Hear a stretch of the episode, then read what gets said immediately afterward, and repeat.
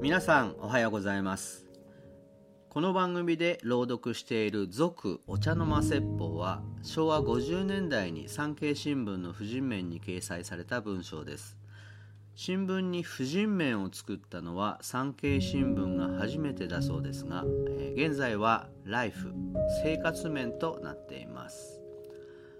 今回の一口法話は男の特性次回は女の特性と続きます。私はとても共感するんですけどこういう男女の分け方は多様な性の在り方にそぐわない部分もあるのかもしれません、え、そのあたりはどうぞご考慮いただきご視聴ください。ではどうぞ。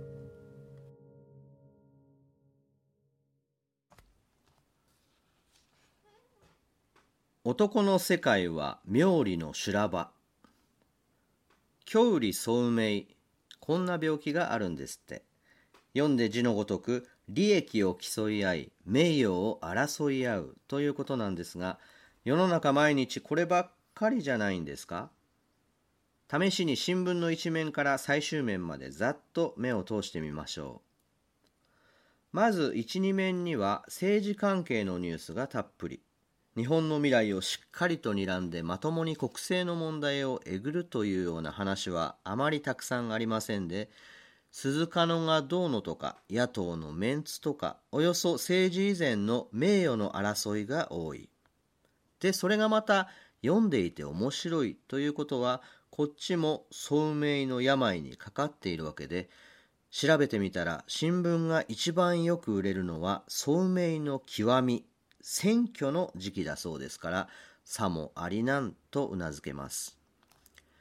経済面これはもうズバリ郷里の世界。利害の戦争損か得か勝ったか負けたかと大企業から小売りまでがカンカンです。おや？その郷里の経済面の片隅には規制線。あくまでここは勝負の世界なんですね。勝負といえばスポーツ面。アマチュアなら名誉。プロなら利益。ということでここも競争オンリーのページ。地域ニュース。社会面となるとホッとする話題もあるにはあるけどやはり毎日妙理の修羅場が主役のよう。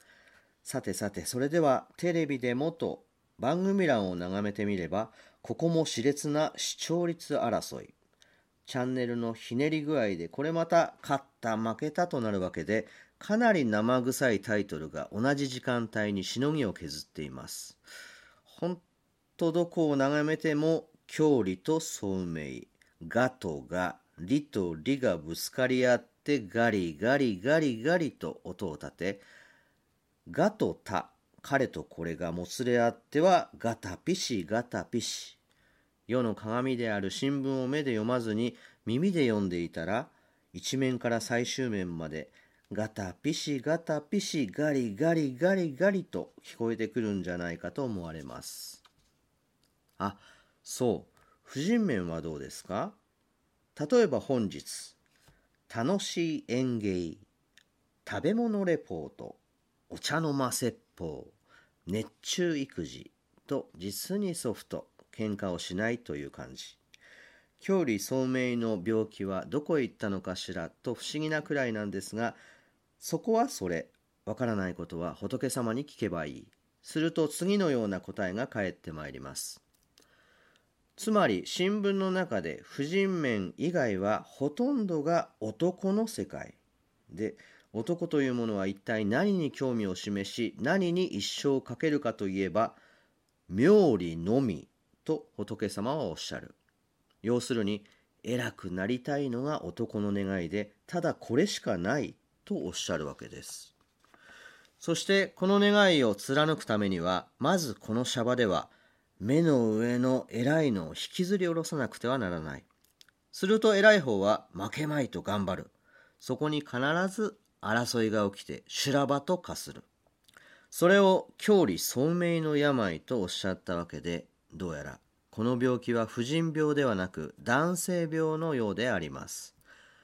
でありますからして世のご婦人方はなるべくこの病気を悪化させないように気をつけていただきたい。なんだパパ、あんまり偉くないのね、とか、あれだけ働いてこんだけ？なんて言ったら、それこそ新聞種にもなりかねませんからね。さて、心の健康診断はこれぐらいにして、次回からは婦人面はなぜに平穏なのかということも含めて何が女性の願いかという問題に迫ってみることにいたしましょう。